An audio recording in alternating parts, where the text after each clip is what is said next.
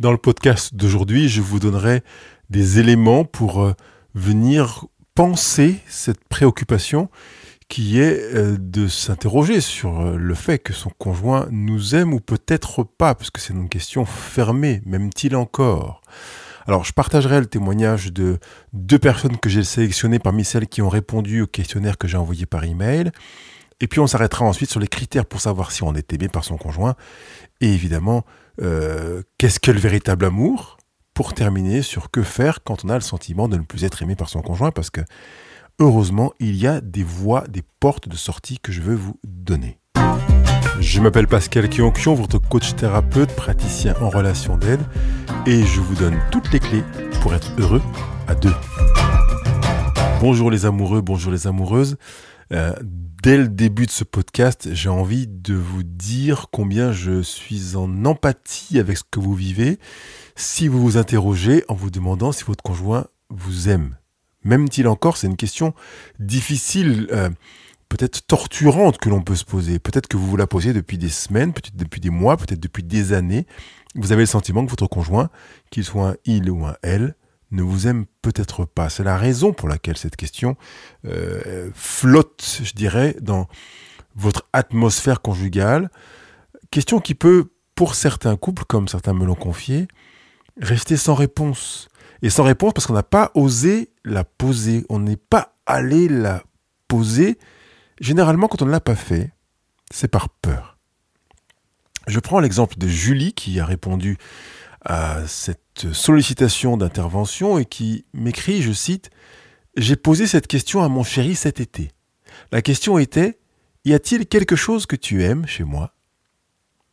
Elle est survenue suite à un ensemble de reproches incessants et en plus des paroles, il y avait le langage du corps qui accompagnait les reproches.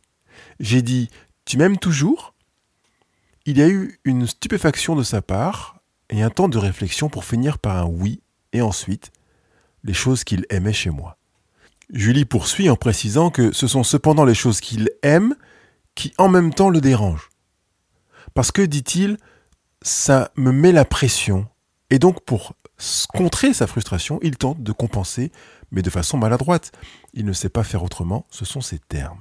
Alors pour avancer, nous avons choisi de nous faire aider pour apprendre à libérer les frustrations, penser les traumatismes qui traînent, mieux communiquer et enfin nous rendre compte que oui, on s'aime toujours. Après la lecture de la lettre envoyée par Julie, j'ai répondu en lui disant Merci pour ton retour. Je note que tu as initialement demandé s'il y avait des choses qu'il aimait chez toi. Ce n'est pas la même question que Est-ce que tu m'aimes? Certes, cela a débouché au final sur une conviction que vous vous aimez, mais pouvant aimer des choses chez quelqu'un sans aimer la personne, la nuance peut être de taille. J'ai donc poursuivi en lui demandant pourquoi elle n'avait pas posé la question initiale, à savoir est-ce que tu m'aimes? Et je lui ai demandé également comment elle voyait le temps de réflexion nécessaire de son conjoint avant la réponse à la question. Et sa réponse est venue quelques jours après, et je vous lis la réponse de Julie qui dit Je pense que j'ai été lâche, avec le recul et la vision. J'ai déduit de son attitude qu'il ne m'aimait pas, parce que ni ses mots ni ses gestes n'étaient empreints d'amour, selon moi. Du coup, pour lui faire avouer, j'ai demandé s'il avait des choses qu'il aimait toujours. L'amalgame est très facile et je suis tombé dedans. La réponse oblige des perspectives nouvelles sur la relation et l'acceptation de l'autre, poursuit-elle. J'étais dans une démarche de résiliation et j'ai été surprise de la réponse. Parce qu'à cette question, il répond Oui, je t'aime, mais j'aimerais que tu sois différente sur certains points. Je ne soulèverai pas ce dernier aspect d'un amour conditionné à une évolution, à un changement. Euh, pour rester sur M'aime-t-il encore Bravo euh, Julie pour euh, l'honnêteté, la prise de conscience du fait que tu avais beauté en touche et été lâche carrément pour reprendre ton terme. Parce que justement, quand on veut se poser la question et la poser à son conjoint, on a besoin de ne pas faire preuve de lâcheté pour être face à une réalité. Qu'est-ce qui fait que l'on a peur de cette éventuelle réalité de réponse? C'est qu'on en a la conviction d'une réponse qui risque de décevoir. Je voudrais juste souligner que ce n'est pas parce qu'on a peur de la réponse, c'est parce qu'on suppose, présuppose qu'elle sera négative, qu'elle le sera. même si vous vous appelez Madame Irma, je vous demande d'aller demander à votre conjoint Est-ce que tu m'aimes? Si vous en ressentez le besoin, bien évidemment. Et plus encore, si vous avez le sentiment que la réponse risque d'être négative. C'est le cas de Sophia qui a répondu également à ma question et qui a dit Je n'ose pas lui poser la question. J'ai peur de ce qu'il pourrait me répondre et que la situation s'avère plus grave encore que ce que je perçois. Quand j'entends sa façon de me parler et que je vois sa manière de, de se comporter, je doute qu'il m'aime. Et cette question pourrait faire éclater la vérité qui pourrait signifier la fin de notre couple. Alors Sophia, d'abord, je voudrais te dire que je suis désolé que tu aies cette impression euh, et qui, de, ne pas être aimé et qui fait que euh, vivre en couple doit être assez lourd pour toi. Et en même temps, je voudrais te demander de prendre euh, le courage, qui n'est pas énorme, de demander à ton conjoint est-ce qu'il t'aime? Parce que la vérité libère. Pour l'instant, tu te donne l'impression de vivre dans une sorte de mensonge et tu sais pertinemment ou tu présumes pertinemment que euh, tu es effectivement en train de nourrir et de caresser un espoir, un mensonge qui ne correspond pas à la réalité de ce que tu vis. Et c'est très dommage de te servir de ça parce qu'en fait, tu contribues à t'abîmer jour après jour. Mieux vaut être face à la réalité. Et peut-être justement, quand ton conjoint répondrait non, je ne t'aime pas, ça pourrait être l'opportunité pour construire, pour euh, utiliser cette base pour savoir comment envisager l'avenir, comment reconstruire, peut-être d'abord te reconstruire, et j'aurai l'occasion de m'arrêter là-dessus tout à l'heure, plutôt que de continuer à t'abîmer à parcourir des kilomètres avec la souffrance qui est profondément installée en toi parce que tu es consciente ou parce que tu penses, tu as la conviction que ton partenaire ou ton conjoint ne t'aime pas. Quoi de plus difficile dans un couple que d'être ensemble et de ne pas s'aimer, de devoir se supporter, plus encore quand l'ambiance, comme tu le dis Sophia, est désagréable parce que les propos sont gênants, il y a des insinuations, des jugements, des renvois, des attitudes de désinvolture, de rejet, des attitudes blessantes, de l'insignification, donc des gestes qui sont vides, avec également des choix de fuite, euh, des, refus de, de, discuter certains sujets, de répondre à certaines questions, d'être en présence de l'autre, et évidemment de parler ce langage de l'amour. Je voudrais peut-être dans cette deuxième partie que j'ouvre maintenant, m'arrêter sur les critères pour savoir si on est aimé par son conjoint. Attention, je ne suis pas euh, le marabout un tel qui euh, veut vous donner des éléments pour que vous sachiez si votre conjoint vous aime. Euh, j'ai déjà entendu quelqu'un pour envisager le retour de l'être aimé. Permettez-moi cet accent, parce que c'est dans cet accent-là que je l'avais entendu quelqu'un qui vous garantissait qu'il pourrait garantir le retour de l'être aimé. Vous avez entendu le pléonasme que j'ai employé pour comme si c'était possible de garantir le retour de l'être aimé. L'idée n'est pas du tout là. Et dans la troisième partie que j'aborderai, elle sera également complètement absente. Je vous donne juste des pistes qui vous permettent de vous poser la question est-ce que mon conjoint m'aime? Mais encore une fois, la personne la mieux placée pour répondre à cette question, c'est votre conjoint. Donc ne partez pas du principe que parce que Pascal a dit que si il y a ceci et il y a cela, mon conjoint ne m'aime pas, mais peut-être pour vous dire, j'ai vraiment besoin, il est vraiment nécessaire que j'aille vers mon conjoint pour lui demander s'il m'aime. C'est dans cet axe-là que je voudrais que vous vous placiez. Si vous voyez poindre un de ces éléments-là ou plusieurs d'entre eux, dites-vous qu'il est sans doute nécessaire de faire cette démarche pour savoir si votre conjoint vous aime.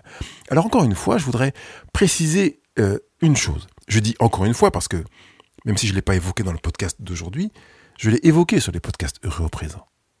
L'amour n'est pas une émotion.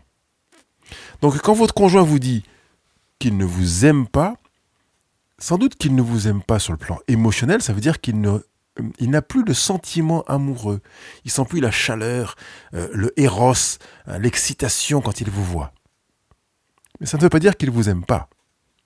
Peut-être que, en répondant qu'il ne vous aime pas, il peut viser un deuxième aspect qui est qu'il ne veut plus investir ou qu'il a choisi de ne plus investir dans la construction conjugale.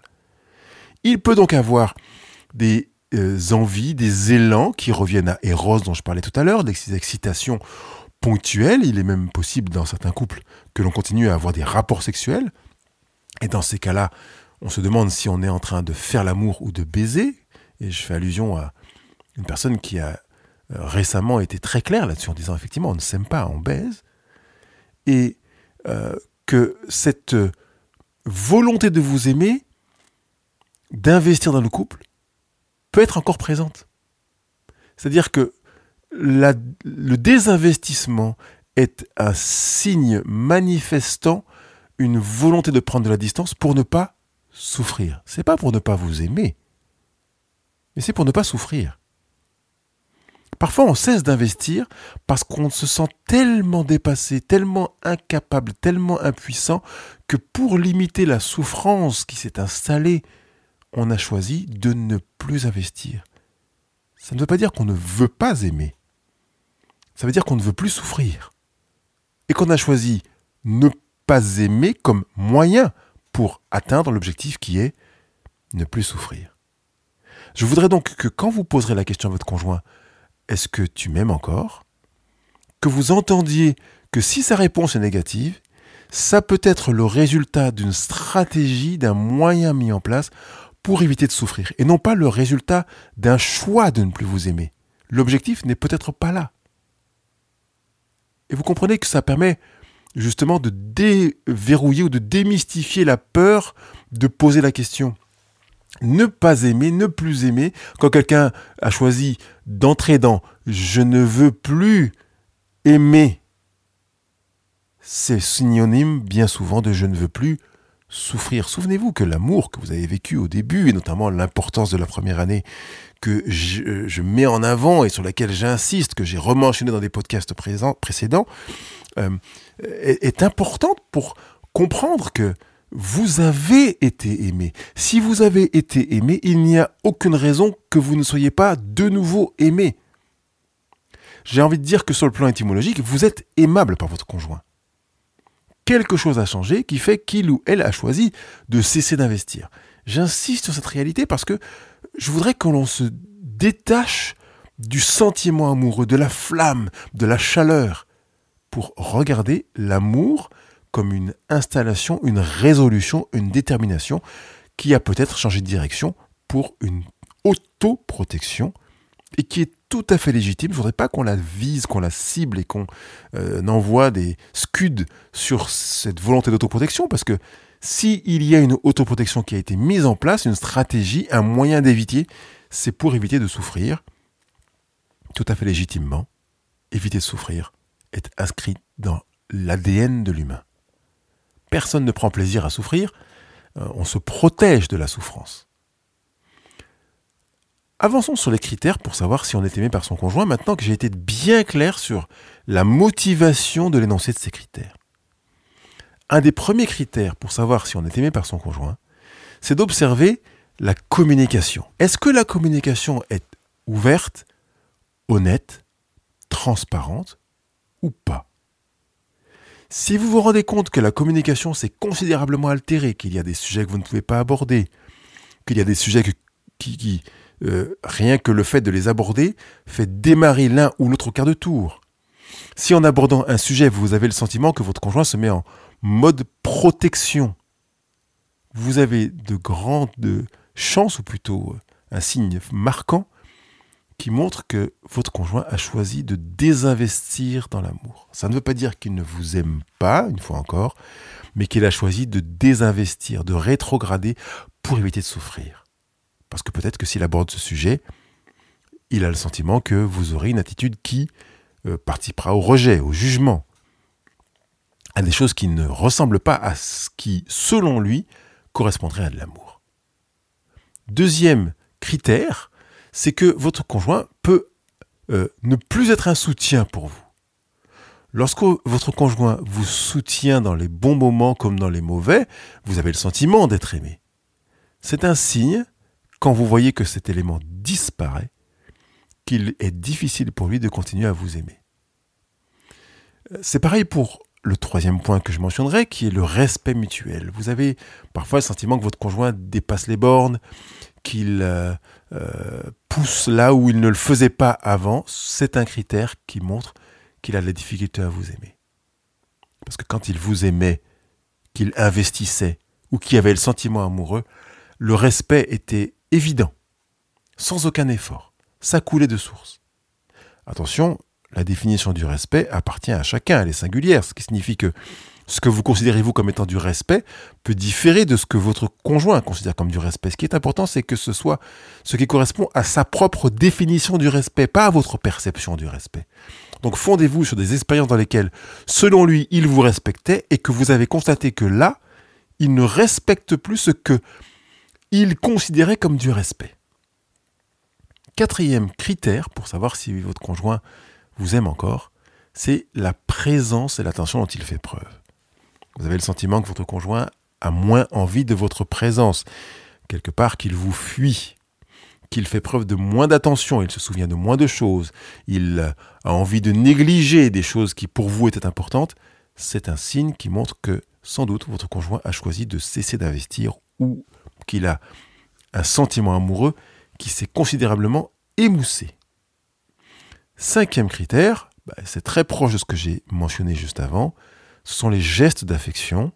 Ils sont des signes physiques qui peuvent être des étreintes, des baisers, des petits gestes symboliques comme des cadeaux, euh, qui sont souvent l'expression de l'amour. Si vous vous rendez compte que ces gestes d'affection ont disparu, ne serait-ce que le regard, que le regard est devenu rare, qu'il a disparu, vous avez là un signe qui montre que votre conjoint a choisi de moins investir ou de désinvestir. Et ça nous ouvre sur le sixième euh, point, critère, qui est le désengagement. Quand il y a un engagement, on tient parole, on est là au rendez-vous, on est présent et on investit. Plusieurs fois que j'utilise le mot investir, le verbe investir. Quand vous voyez qu'il y a un désengagement, une baisse d'investissement dans la planification des projets, dans la projection à venir, dans euh, euh, la planification des vacances, dans des indications qui étaient pour vous des indicateurs forts, comme le fait de faire l'amour, de passer du temps à être l'un avec l'autre pour écouter l'autre dans ce qu'il vit de difficile, sans le juger, vous savez qu'il y a un désengagement, c'est un critère fort qui montre que votre conjoint a décidé d'investir ailleurs ou de désinvestir dans ce qu'il avait euh, initialement intégré comme étant une action évidente quand on aime l'autre. Parmi les critères qui montrent que le couple s'est abîmé, que votre conjoint euh, a choisi de moins vous aimer ou de ne plus vous aimer, c'est que vous constatez qu'il ne recherche plus à vous comprendre. L'idée n'est pas de vous comprendre en soi, mais de chercher à vous comprendre. Huitième critère, c'est que la confiance a diminué. Il vous confie moins de choses. Et quand vous vous confiez à lui, vous avez le sentiment qu'il l'écoute euh, avec une légèreté, avec une application ou un engagement moindre, ou même qu'il ne l'écoute pas. Neuvième critère, c'est que l'intimité émotionnelle a diminué. Euh, ça reprend des aspects que j'ai évoqués un petit peu plus tôt c'est qu'il n'a plus envie d'être euh, là comme une épaule, de vous écouter dans ce que vous partagez, qui vous est difficile, qui vous est singulier, spécifique. Il ne veut plus écouter des souffrances que vous partagez. Il ne veut plus entendre des préoccupations. Euh, et cette intimité émotionnelle touche et débouche sur l'intimité physique. Là encore, euh, des zones de votre corps qui étaient légitimement touchées ne le sont plus, ou le sont moins, ou de manière plus rapide la satisfaction ou l'aspiration à avoir des rapports sexuels diminue, même si euh, certains continuent à avoir des rapports, vous percevez qu'il y a une sorte de différence. J'allais proposer des qualificatifs, mais je voulais juste noter la différence dans les rapports. Et vous l'avez noté et vous n'avez pas posé la question à votre conjoint de savoir pourquoi vous percevez une différence. Est-ce que cette différence était fondée Ou est-ce que c'est une perception, que vous avez une impression infondée? Et enfin, le deuxième critère, c'est que la vulnérabilité est considérée comme une faiblesse par votre partenaire. Quand vous vous ouvrez, vous avez le sentiment qu'il en profite soit pour tirer, soit pour s'en ficher complètement de votre vulnérabilité, de votre transparence, de votre ouverture. Il ne veut plus bénéficier de votre vulnérabilité et l'utiliser comme un soutien, pour manifester de la confiance, de la compréhension, de l'engagement, de l'affection, de la présence, du respect, etc. Avant d'arriver à des pistes pour savoir que faire quand on a le sentiment de ne plus être aimé par son conjoint, je voudrais m'arrêter sur le véritable amour. Et je me fonderai sur une citation de Marisa Donnelly, qui est autrice d'un livre qui s'intitule Somewhere on a Highway, donc quelque part sur une autoroute, qui fait partie d'une collection de poésie sur la découverte de soi, sur la croissance, l'amour, la perte et les défis du désir, et qui dit que le véritable amour ne consiste pas à attendre la personne idéale, ni à trouver quelqu'un qui réponde à tous nos critères. L'amour, c'est rencontrer un être imparfait et construire avec lui une histoire aussi compliquée que merveilleuse. J'aurais pu me fonder sur ce que dit Lise Bourbeau sur le véritable amour, euh, dans plusieurs de ses ouvrages d'ailleurs, parce qu'elle prend le temps de, les regarder, de, les, de le décrire et de donner des, éléments qui permettent de se situer. J'ai choisi de citer Marisa Donnelly parce qu'elle est moins connue, euh, notamment dans le développement personnel et l'accompagnement conjugal. Et j'aime beaucoup cette citation. Vraiment. On n'attend pas la personne idéale vous savez que vous êtes en couple avec quelqu'un qui n'est pas la personne idéale. Ce n'est pas l'homme ou la femme idéale qui vous correspond, ce n'est pas votre âme sœur. C'est une personne que vous avez choisie et euh, qui ne répond pas à tous vos critères. Vous avez choisi une personne qui est imparfaite. Et vous avez choisi de construire avec lui et avec elle une histoire qui sera compliquée et merveilleuse pour reprendre les propos de Marisa Donnelly. Et quand on prend conscience de cette réalité, qui est loin du monde des bisounours, on peut intégrer qu'il est possible que on passe par le désamour. Et la bonne nouvelle, c'est que ce n'est pas parce qu'on est passé par le désamour, et que même si ce désamour est installé pendant quelques mois, quelques années peut-être, on ne peut pas retrouver l'amour. Puisque l'amour est une décision, une résolution un choix, même si au départ, on a oublié que c'était comme ça. On a fondé notre création conjugale sur le sentiment amoureux, le feu, la flamme, sans toi, que pourrais-je faire? Et on peut se rendre compte qu'au bout de quelques années, eh ben, sans toi, je me sens beaucoup mieux. Vous comprenez que c'est assez étrange finalement de passer d'un amour fou, résolu, déterminé, impliqué, à une indifférence, voire à un rejet. Passons maintenant à la dernière étape, que faire quand on a le sentiment de ne plus être aimé par son conjoint? Parce qu'il est possible de faire quelque chose.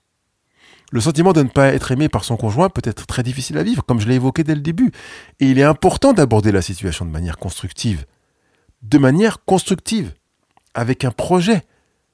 Pas euh, comme une fatalité, une impossibilité d'action, c'est faux. Et la première action que je vous demande de mettre en œuvre, c'est de prendre soin de vous. Prendre soin de soi. Pendant cette prise de conscience dans laquelle vous avez le sentiment de ne plus être aimé par votre conjoint, prenez soin de vous. Si vous avez le sentiment ou conscience de passer des heures et des journées à pleurer, à vous balader en pyjama, euh, démaquillé, en souillon, ou de ne plus prendre soin de vous, ni de l'appartement, de la maison dans laquelle vous êtes, s'il vous plaît, arrêtez ça tout de suite, maintenant. Prenez soin de vous. Prenez soin de votre intérieur personnel. Prenez soin de votre logement, de là où vous vivez. Remaquillez-vous, réhabillez-vous, retrouvez les, les réflexes que vous aviez la première, deuxième et troisième année de la vie à deux, parce que c'est là que vous pourrez commencer, un, à vous plaire de nouveau, et deux, à commencer à semer quelque chose qui fera que votre conjoint se dira, tiens, je retrouve la personne que j'ai aimée.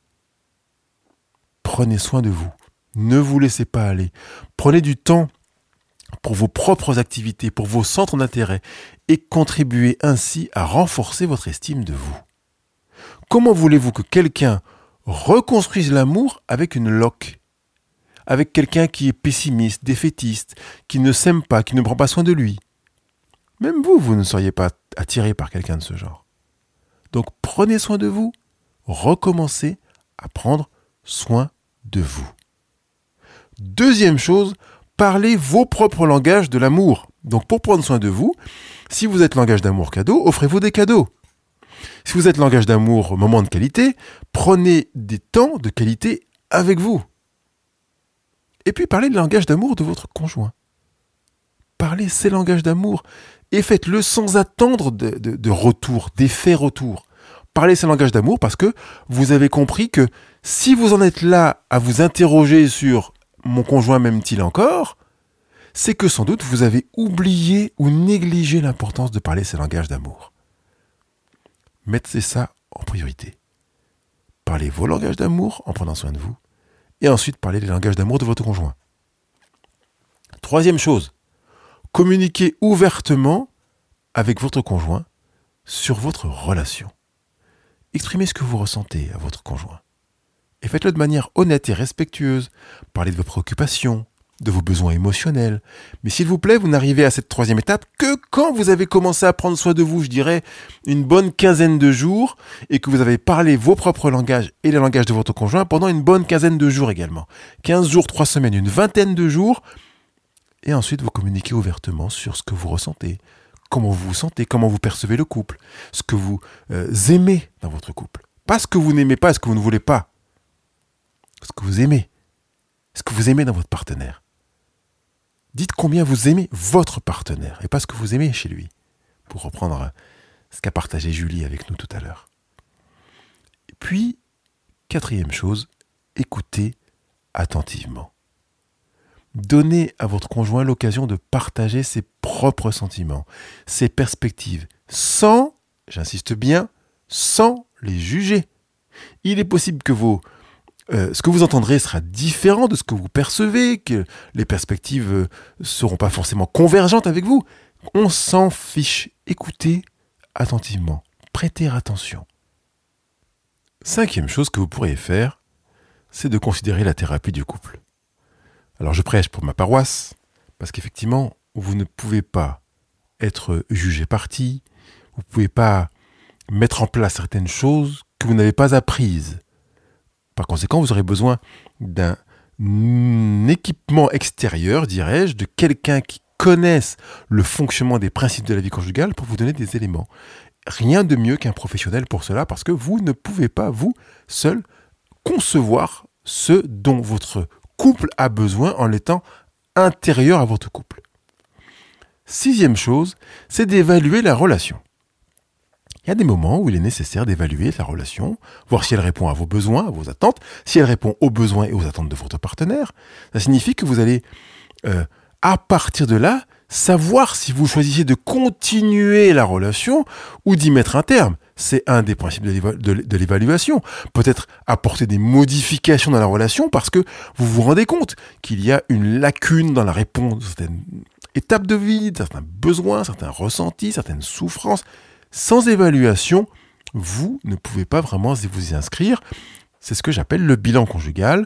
Je peux vous accompagner dans un bilan conjugal, vous donner les clés pour le faire, pour que vous puissiez évaluer votre relation et de manière constructive. Parce que l'évaluation de la relation ne consiste pas à dire ouais c'est minable ceci et cela, je n'aime pas ceci, je n'aime pas cela. Là vous n'évaluez pas la relation, vous tirez à boulet rouge dans votre relation. Donc évaluer la relation c'est une chose qui s'apprend aussi et que vous pouvez acquérir auprès d'un professionnel. Et la septième chose, la dernière, c'est de rechercher un soutien extérieur, une oreille qui peut vous entendre, qui fasse partie de votre cercle d'amis proches, et s'il vous plaît, quelqu'un qui est dans euh, une tendance sexuelle différente de la vôtre. C'est-à-dire que si vous êtes une femme euh, et que vous êtes hétérosexuel, confiez-vous à une femme hétérosexuelle. Parce que si vous vous confiez à quelqu'un qui a la même tendance sexuelle que la vôtre, vous risquez de vous retrouver dans son lit ou dans ses bras et de regretter que l'écoute attentive dont l'autre aura fait preuve euh, débouche sur la fracture de votre couple. Je vous ai donné quand même pas mal d'éléments et je vais m'arrêter là aujourd'hui en vous rappelant que je suis à votre écoute parce que vous ne pouvez pas tout gérer tout seul, comme vous avez compris, vous n'avez pas tous les outils pour le faire. J'ai voulu vous donner un panorama pour que vous puissiez faire un, point, manifester une prise de conscience et vous encourager à oser faire le pas de dire mon conjoint, m'aimes-tu encore? Se dire m'aime-t-il encore est un signe de bonne santé. Quand on refuse de faire cette démarche, c'est justement le signe d'une mauvaise santé conjugale, d'une baisse d'intimité, d'une difficulté à entrer dans l'écoute attentive, dans la communication ouverte. Vous voulez prendre soin de vous? Vous voulez prendre soin de votre couple? Alors, posez-vous la question, m'aime-t-il encore? Et posez-lui la question, m'aimes-tu encore? Je vous rappelle que je vous écoute dans vos questions, vos remarques, euh, je compte sur vous pour mettre vos 5 étoiles sur Google Podcast, Apple Podcast et Spotify. Et puis, euh, euh, si vous avez besoin d'être accompagné, allez sur le blog couple-heureux.com. Allez directement dans l'onglet Je vous accompagne, prenez rendez-vous en ligne et je me ferai un plaisir de vous donner des éléments pour répondre à vos questions, à votre besoin, peut-être à votre situation de crise du moment, pour que vous puissiez trouver la réponse à même-t-il encore.